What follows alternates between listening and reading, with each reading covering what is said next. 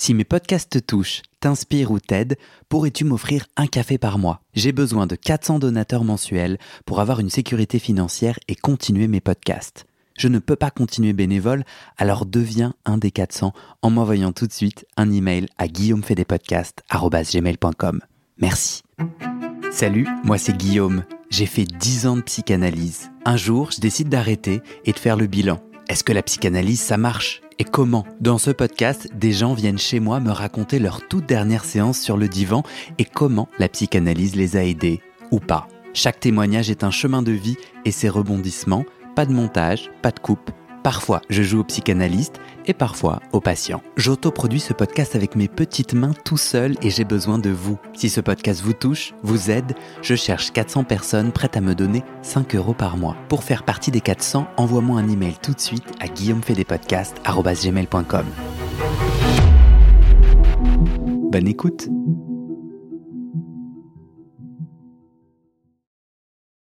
Bonjour et bienvenue pour ce nouvel épisode du podcast Ma dernière séance de psychanalyse. Dans cet épisode, Cédric nous raconte ses 14 années sur le divan. La conquête de sa timidité, l'arrêt de son analyse parce qu'il tombe amoureux, les derniers mots de son analyste, comment il se censurait sur le divan et ce vertige quand on ose enfin dire. On parle aussi de bière dans cet épisode, du lien entre la passion de Cédric pour la bière et la psychanalyse. Et si vous restez avec nous jusqu'à la fin, on vous dit même comment la psychanalyse pourrait sauver le monde tout simplement. Une dernière chose avant de vous laisser. Vous ne la verrez pas, mais Cédric a une grande barbe bien fournie. Alors vous la verrez pas, mais vous l'entendrez parfois gratter doucement sur son micro tout au long de cet entretien. Et pour réagir ou commenter cet épisode avec d'autres auditeurs et auditrices et moi-même, rejoignez-nous sur le groupe Facebook du podcast. Je vous mets le lien dans le descriptif de cet épisode.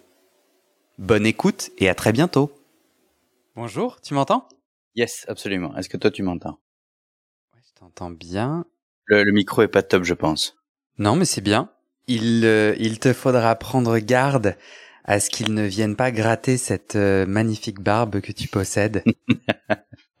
Alors, c'est pas la mienne, on, euh, on me l'a prêtée, c'est celle de ma mère. J'aimerais bien que ce soit pas enregistré par contre. D'accord. est-ce que tu souhaites rester anonyme? Et est-ce que tu as un prénom d'emprunt? Non, non, tu peux m'appeler Cédric, c'est bien. Comment tu te sens? Euh, eh bien, écoute, j'en sais trop rien. Je suppose un petit peu, euh, euh, un petit peu nerveux. J'ai jamais vraiment euh, témoigné de mon expérience sur le divan, donc c'est, ça va être, ouais, ça va être une première. Bah, on va y aller tranquillement. Peut-être pour commencer, est-ce que tu peux penser à quelqu'un d'important pour toi? Alors oui, j'ai plusieurs personnes comme ça qui, qui pourraient me venir, mais dans quel but? Ouais. Est-ce que tu peux me dire ce que ces personnes ou une de ces personnes euh, de toi pour te présenter? Euh, je, je pense alors dans, dans ce dans ce contexte, je penserais à, à, mon ami Étienne. Euh, lui dirait, je pense que euh, je suis quelqu'un de d'éparpillé et euh, de bon.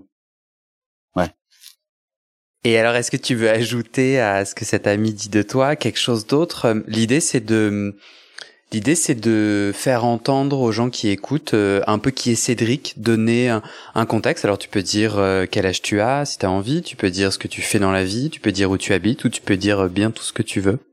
Euh, alors, qui je suis? Donc oui, fondamentalement bon. Alors je j'en sais rien. Je dirais juste que j'essaye. Ça fait en partie de, de ma démarche euh, euh, éparpillée. Je pense que c'est euh, c'est l'une des meilleures manières de, de me définir et de, de me circonscrire. Euh, bruxellois d'origine, euh, attiré par la par tout ce qui fait de l'humain euh, une bestiole si intéressante, si unique, si bordélique, si euh, créatrice et destructrice. Euh, je suis également euh, éduqué et attiré par la culture euh, de tout ce qui se fermente et particulièrement de la bière, ce qui, ce qui fait que j'en ai fait également mon métier.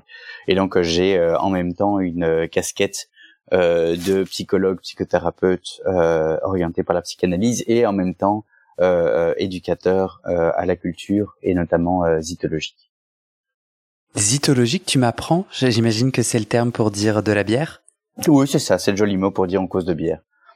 Ah, voilà. c'est chouette. Et, c'est une, une, discipline vraiment passionnante parce que euh, elle implique de s'intéresser aussi bien euh, à, l'anthropologie, à la psychanalyse, aux maths, euh, à la physique, à la sociologie, à l'architecture, etc., etc. Enfin, c'est vraiment passionnant. Ouais. C'est quoi le lien que tu fais euh, entre psychanalyse et bière? On va avoir l'occasion euh, de s'en approcher, notamment avec euh, avec Lacan. Je pense aussi avec avec certains philosophes. cette idée de réfléchir à ce qui cause le désir, ce qui nous éloigne paradoxalement de du besoin, ce qui nous en rapproche par la demande, c'est ce qui euh, nous amène à nous euh, réveiller, nous lever le matin, euh, à vouloir lancer des projets, à nous lier d'amitié ou de haine avec certains, certaines autres personnes. la, la, la bière vient au fond réifier une tentative de d'approche d'un objet absolu tu vas avoir l'occasion de, de, de, goûter, si tu t'y intéresses, euh, à des milliers de, euh, de lagers différentes et aucune ne va pouvoir être euh, considérée comme étant la lager parfaite. Ce qui ne va jamais empêcher quiconque euh, d'essayer de s'approcher de cet objet parfait. C'est, euh, du Socrate, hein, c'est trouver le, le, l'objet parfait du monde des idées et on va essayer de, l'interpréter soi-même à sa propre sauce, si tu veux.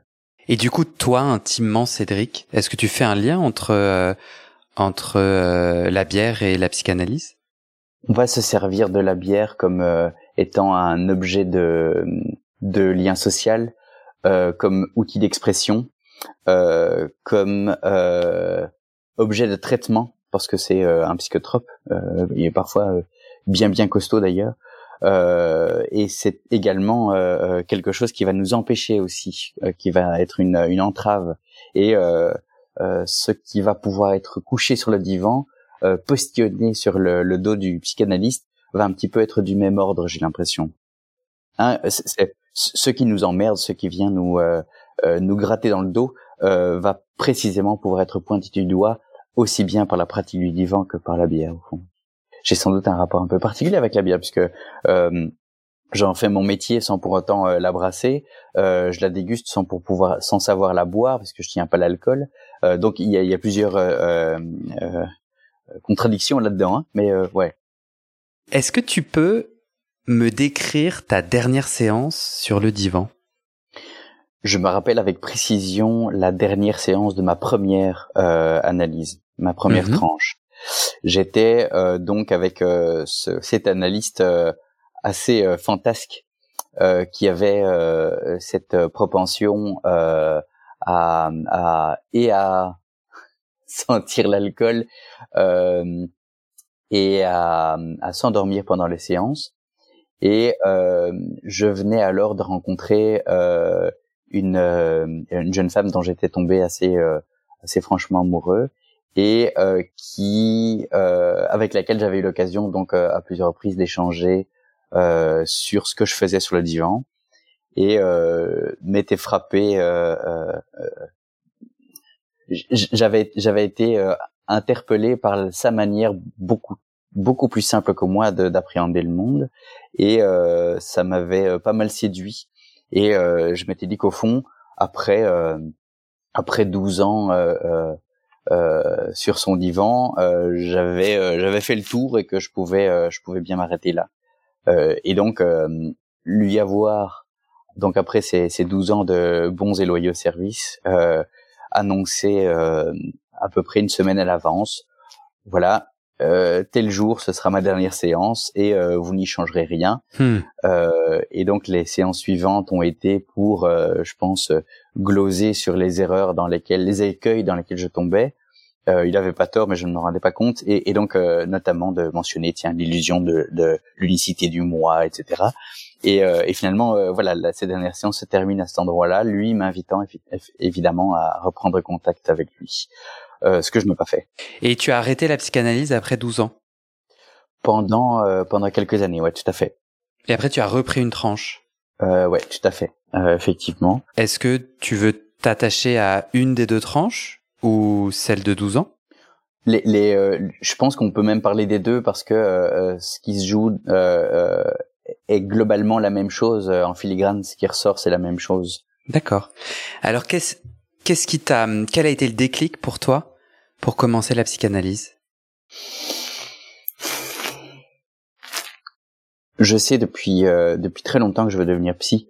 Euh, c'est devenu euh, un objectif en soi. Euh, donc c'est assez tôt hein, durant l'adolescence.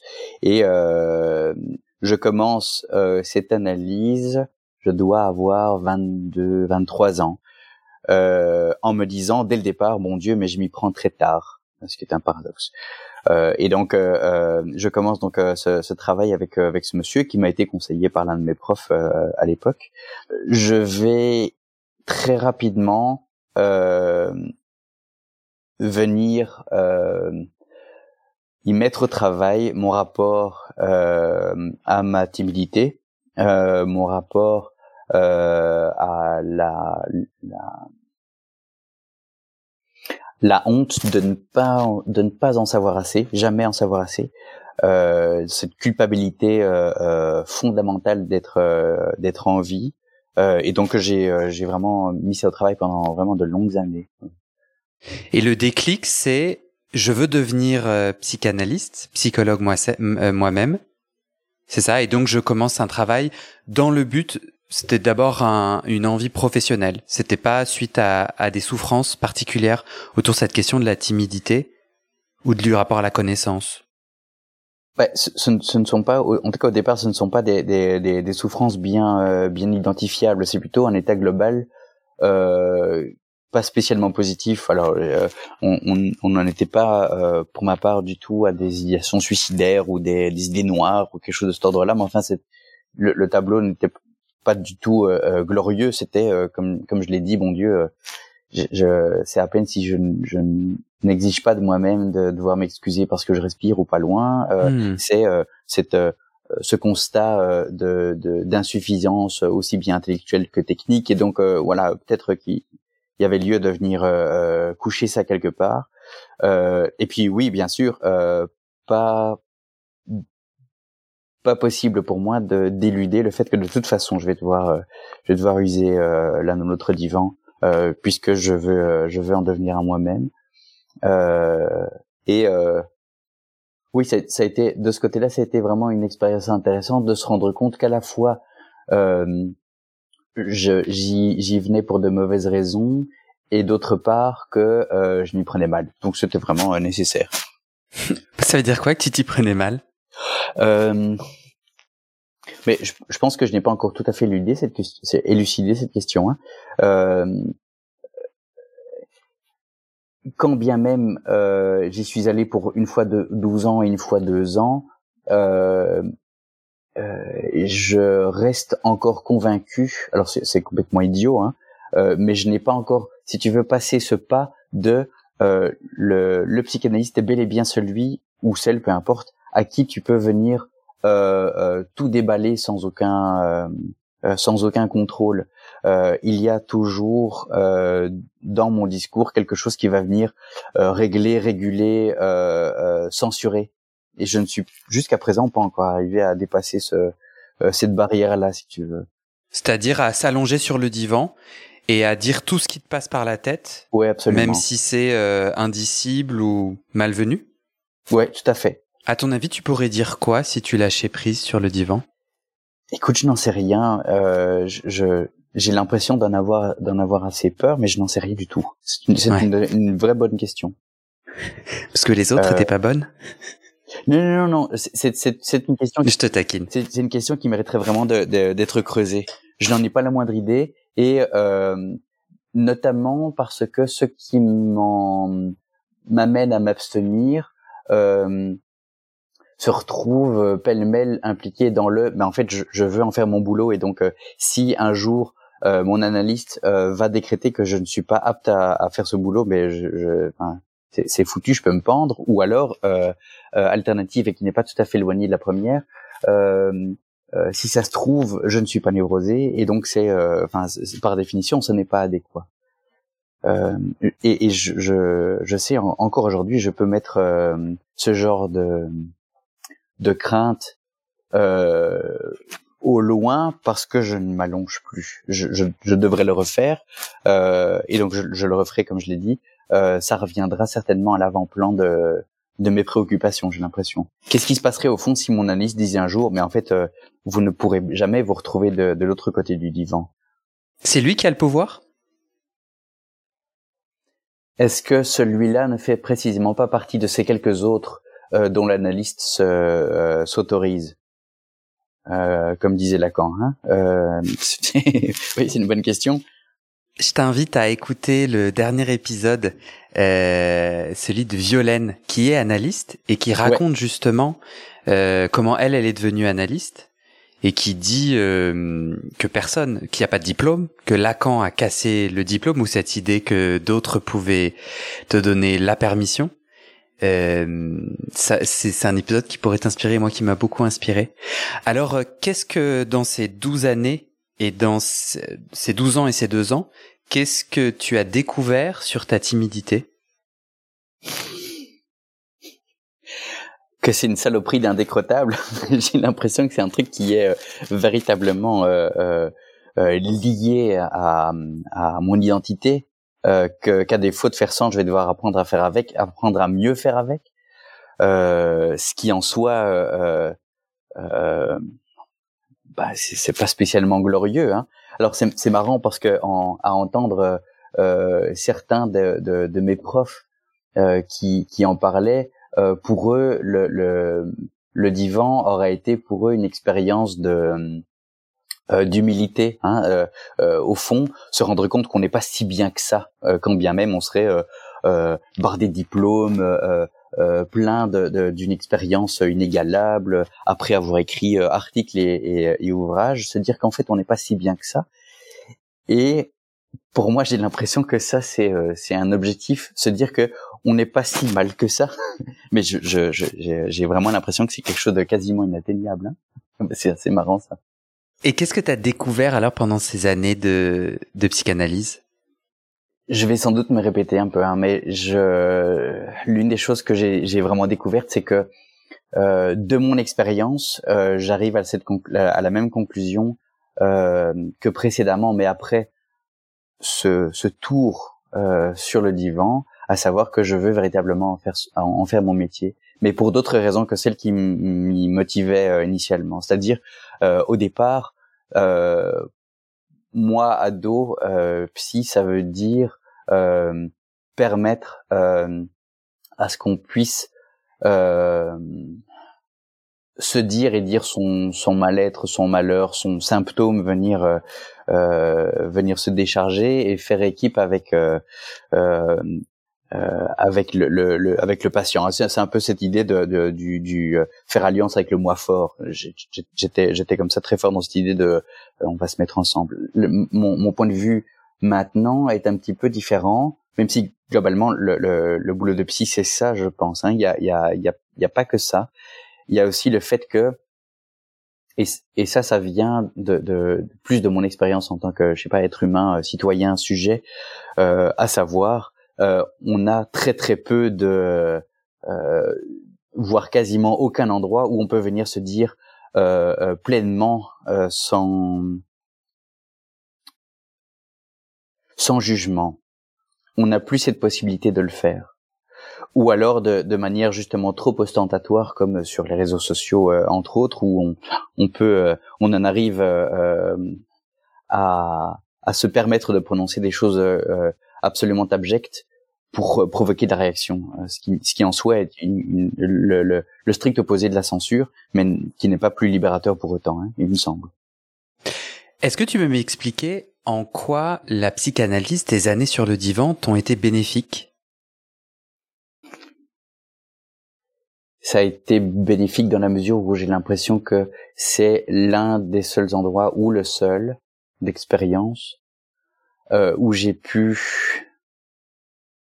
me rapprocher au mieux euh, d'une d'une parole authentique, là où euh, euh d'expérience, il n'est pas de bon ton de, de, de s'ouvrir, ou alors seulement dans certaines circonstances extrêmement euh, serrées. Si si euh, si dehors on, on, sera plus enclin à être pointé du doigt, jugé, ce à quoi on est attentif sur le divan et derrière ce divan est d'un tout autre ordre euh, et c'est euh, en soi perturbant. Je pense que ça c'est bénéfique. Euh, mais, mais tu vois, en, en disant ça, c'est, c'est, je, je, j'ai lu de la question. Hein, je, je reste à un niveau très technique. Ouais. Est-ce que je peux te challenger un peu? Oui, essayons. Essayons. donc j'ai entendu que tu es venu en psychanalyse à la fois pour devenir analyste, mais avant tout avec euh, de, dans ce qui te constitue euh, une timidité et une peur de ne pas savoir assez. Mhm. Euh, et quand j'essaye un peu avec toi de creuser euh, pour comprendre ce qui s'est passé de ces symptômes, ce qui s'est passé, quel a été ton chemin d'analyse, j'ai l'impression qu'on n'arrive pas à aller dans le concret. J'ai l'impression que ces 14 années de divan, j'arrive pas encore à comprendre euh, en quoi elles t'ont servi à, à devenir toi. J'ai l'impression que c'est euh, euh, quelque chose qui se, alors qui est euh, un petit peu diffus. Alors d'une part parce que j'ai pas une excellente mémoire. Je pense aussi que ce que j'en retire ne se trouve pas spécialement de l'ordre du du verbalisable ou du dissible, en tout cas tel quel, mais que ça se diffuse aussi dans mon expérience. ce que je peux, ce que je peux typiquement en retirer dans euh, la manière dont je vais me positionner face à l'une ou l'autre personne, l'une ou l'autre situation, l'un ou l'autre conflit. Tu es moins timide. J'essaye, j'essaye.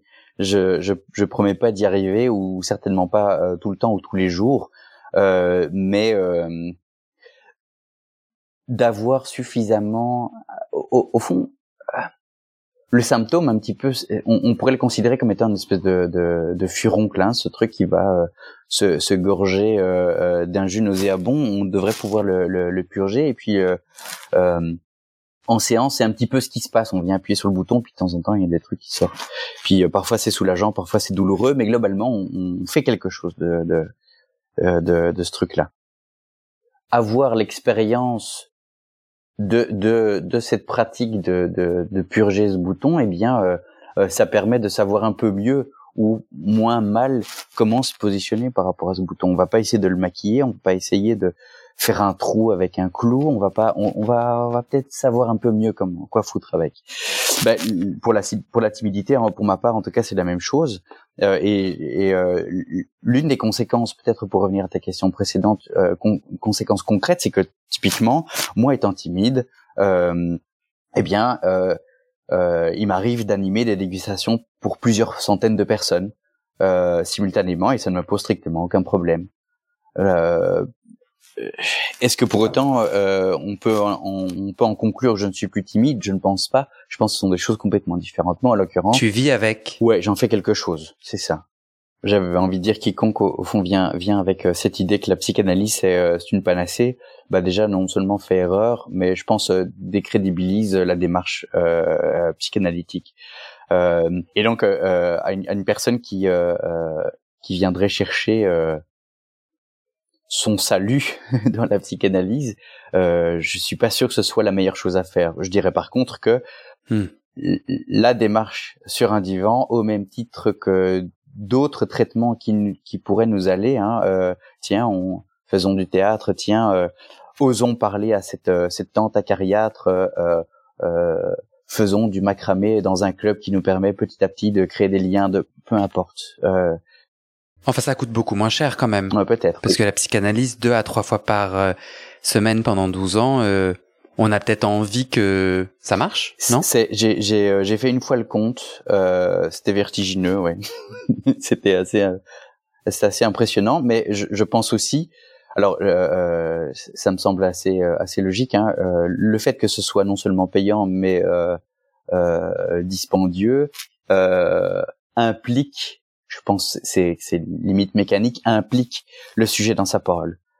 euh, si c'était euh, si c'était gratuit ou si ça, si c'était euh, trop accessible financièrement, on pourrait tout à fait prendre cette ce, ce, ce, temps, cette démarche et s'impliquer autant subjectivement que quand on va faire des courses par exemple. Et je suis pas hmm. sûr que ce soit la meilleure chose. Est-ce que tu as en tête d'autres nœuds que tu as travaillé en psychanalyse et, sur lesquels tu as vu une évolution, d'autres nœuds intimes? Alors on a beaucoup parlé de, timidité. Il y a, euh, euh, comme je l'ai dit aussi, cette, culpabilité d'être, euh, cette, ce sentiment intrinsèque d'être de trop et d'être, de ne pas devoir être là. Donc je, je suis, je suis l'aîné d'une d'une fratrie de quatre plus quelques uns. Et euh, donc très vite, euh, j'ai été euh, placé euh, dans un rôle euh, d'exemple. Je devais absolument montrer l'exemple à ceux qui me suivaient, et sans sans sans vraiment qu'on ait eu l'occasion d'en discuter. Enfin, j'en ai pas l'impression, j'en ai pas le souvenir en tout cas, et et sans sans réellement énormément de liberté de mouvement, ce qui fait que oui, je me suis retrouvé un petit peu dans euh, dans, dans, un rôle qui ne me convenait pas spécialement et je pense que ça a eu euh, pas mal d'impact. Euh, ce, ce, ce, petit détail, je pense, dans le dans l'organisation de, de, ma famille a pu avoir euh, pas mal de conséquences dans mon inscription dans le tissu social, dans les différents groupes dans lesquels je me suis retrouvé, et qui ont fait que, ouais, in fine, ça ça n'a jamais été en tout cas dans mon vécu, fort simple cette affaire-là. Hein. Euh, comment euh, comment se, se, comporter avec d'autres, comment euh, savoir si en, en, agissant spontanément on ne commettrait pas d'impair, comment être sûr de ne pas brusquer les sensibilités des uns des autres, etc. C'est et, et, encore aujourd'hui, je pense que c'est quelque chose qui n'est pas tout à fait acquis. C'est pas, euh, c'est pas un truc euh, euh, qui va de soi. Alors que pour d'autres, en tout cas, l'impression que ça donne, c'est que c'est d'une fluidité absolument déconcertante. pour moi, c'est pas acquis. J'essaie, de, dans la mesure de possible, d'être le plus attentif possible à ça.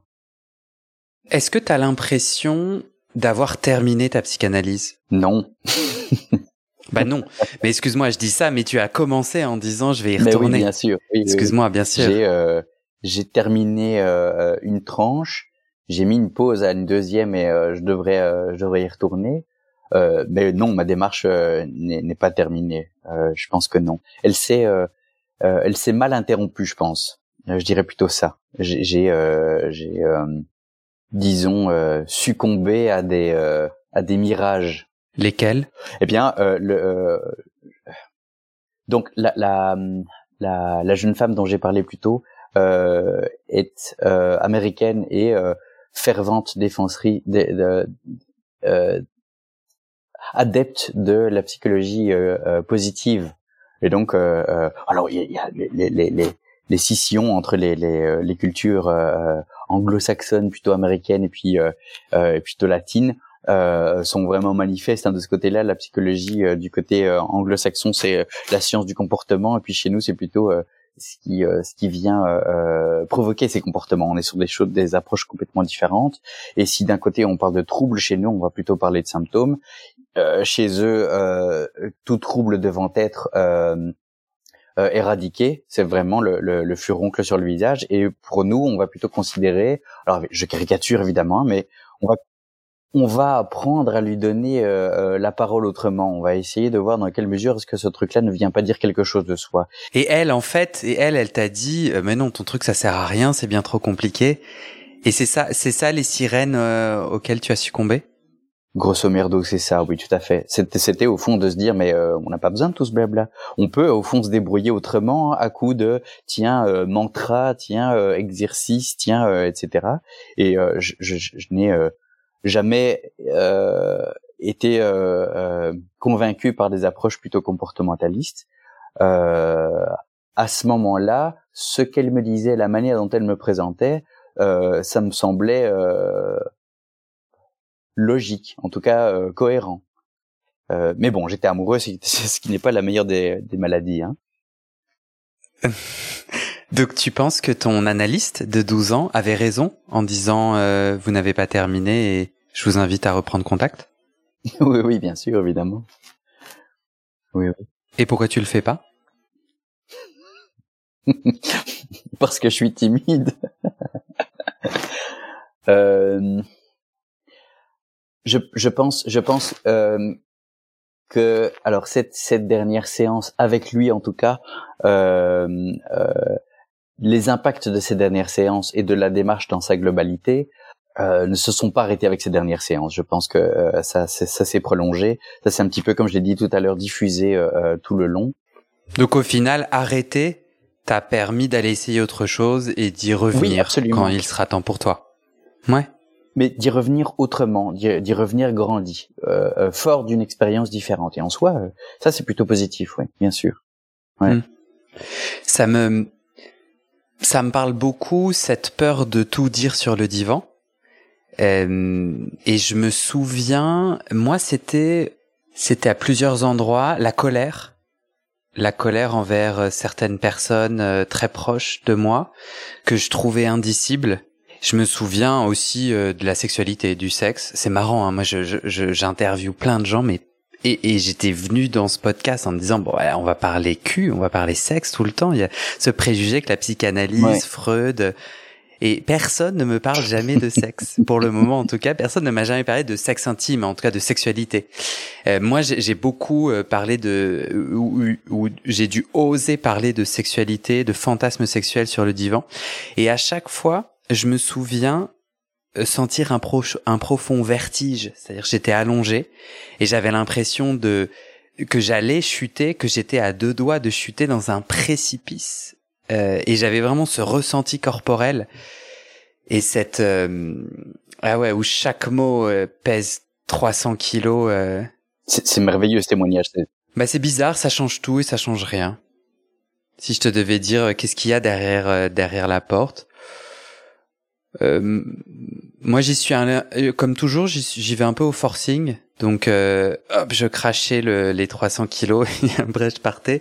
Au final, euh, il y a le temps long d'entendre l'indicible que tu viens de dire. En tout cas, pour moi, j'étais capable de le dire vite. Et puis après, il fallait que je le répète de nombreuses fois pour en fait vraiment l'écouter, vraiment accueillir la sexualité, vraiment accueillir la colère, la peur, la normale, euh, ou ce que je pensais être anormal. Euh, donc ça fait partie du chemin, ouais. Euh, voilà. En tout cas, ça me parle beaucoup cette cette peur de dire tout ce qui passe par la tête et cette difficulté à prendre le pli de la libre association, c'est-à-dire je m'allonge sur le divan et je dis tout ce qui se passe par la, tout ce qui me passe par la tête et je ne formule donc pas un joli discours euh, et je et puis je me perds et puis je et puis je vais découvrir des trucs en, chemin quoi. C'est au final très proche du processus créatif, je trouve. oui, absolument, oui, tout à fait.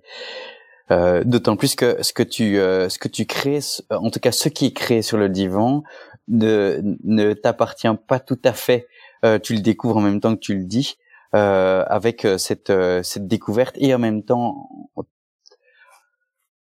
en tout cas, c'est ce qui me vient là maintenant. En tout cas, euh, euh, cette responsabilité de cette euh, découverte de création, c'est tout à fait étonnant, effectivement. Et alors, ce, ce, ce vécu corporel, bon Dieu, oui, ça, me, ça me parle évidemment, et bien sûr.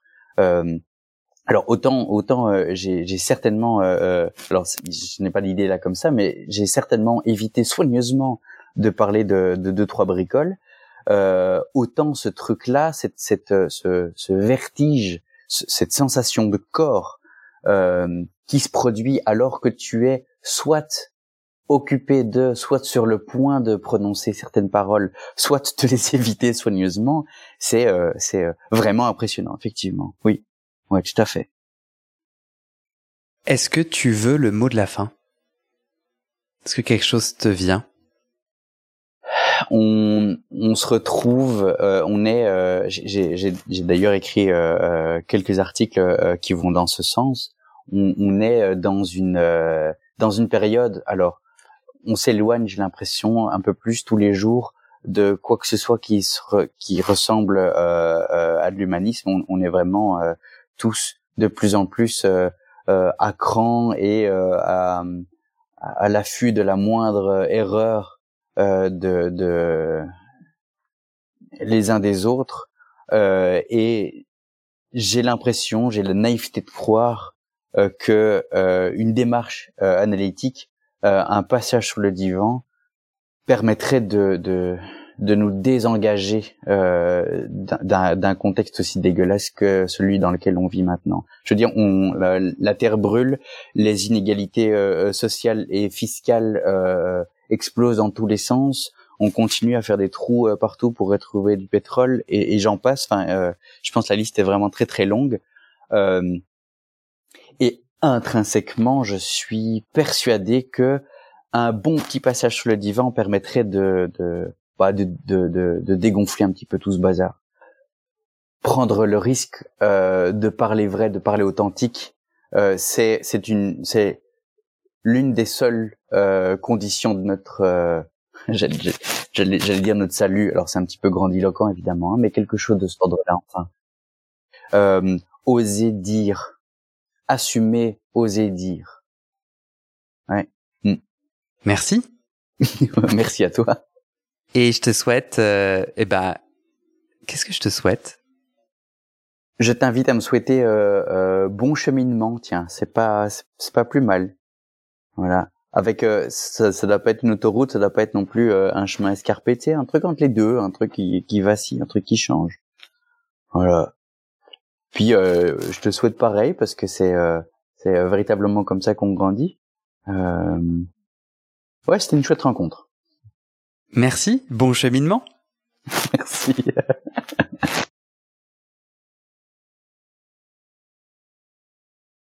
Et c'est la fin de cet épisode. Vérifiez dès maintenant si la suite est déjà publiée. Sinon, vous pouvez vous abonner à ce podcast sur votre plateforme d'écoute pour être alerté dès la sortie des nouveaux épisodes. Et si vous aimez les témoignages intimes comme celui que vous venez d'écouter, j'ai deux autres podcasts qui pourraient bien vous plaire. Je vous les présente. Histoire de devenir moi. Ça, c'est un podcast dans lequel des gens ordinaires me racontent un tournant déterminant pris dans leur vie. Ils racontent le déclic qui a tout changé et comment ils sont devenus un peu plus eux-mêmes. Comment devenir sexuellement épanoui Ça, c'est un podcast dans lequel des hommes, gays, bi ou queer, racontent leur chemin de sexualité et comment ils tentent de s'épanouir face aux normes. Alors pour écouter ces podcasts, vous pouvez tout simplement taper les titres dans la barre de recherche de votre plateforme d'écoute. Mais je vous mets aussi dans le descriptif de cet épisode les liens pour écouter ces podcasts et les liens de mes réseaux sociaux pour découvrir les coulisses de mon aventure de podcasteur et aussi la page de dons pour soutenir mon travail et mes podcasts.